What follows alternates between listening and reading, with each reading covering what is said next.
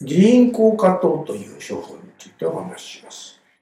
隠居陽光に用いる代表的な処方がこの自因効果等という処方です。体内に必要な新液、すなわち正常な水分が消耗して不足することにより、体の内外が乾燥すると同時に微熱がいつまでもさらずに続きます。肺も乾くので、ここで肺からの発熱と、それから痰を含まない、いわゆる乾燥性の咳、それから口が乾く。前もお話ししましたように、そうしますと全身的な症状として手足がほてる。それから寝汗が出る。そうすると興奮が続くわけですから、眠りが浅くなる。そうすると、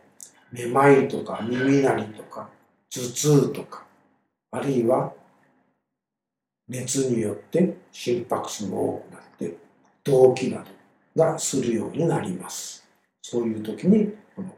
銀行果糖を使うわけです。これは人因効果糖の処方構成です。漢字王が訓薬で、いわゆる漢字王というのは、人の陰分、人因を補い、同時に血を冷まして虚熱を制します。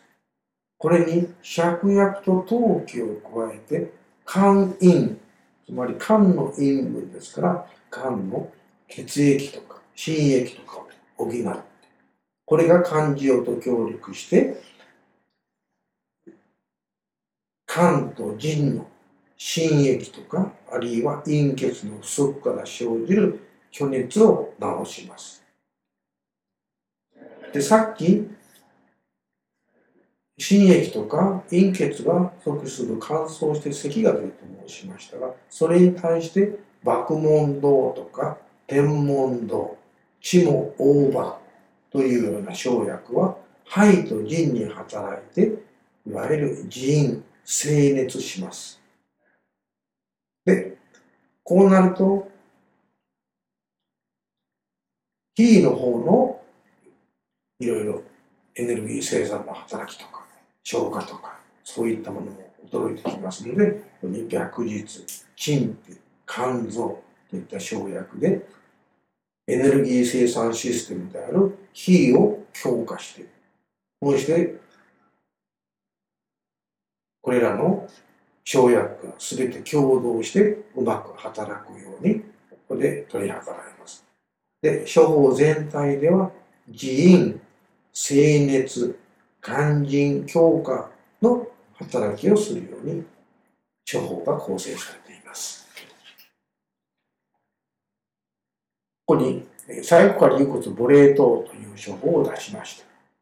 甲状腺の機能更新で交感神経の緊張、興奮による発熱の持続から興奮から来る不眠、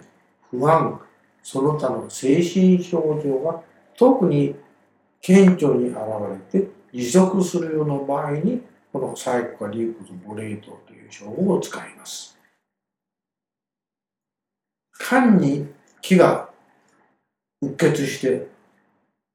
寒気がうまく流れない。寒気うっ血が講じると熱を生じます。これを寒うつ化化と言います。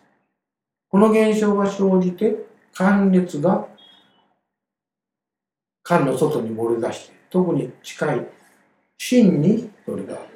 登ってきて、これをいろいろ悪い作用をした場合、心臓が興奮しすぎて、あるいは心臓というのは同時に漢方では中枢神経の中心にあります。精神的にも興奮して盛んに動悸がするだけではなくて精神症状である不安緊張それから興奮それから眠れない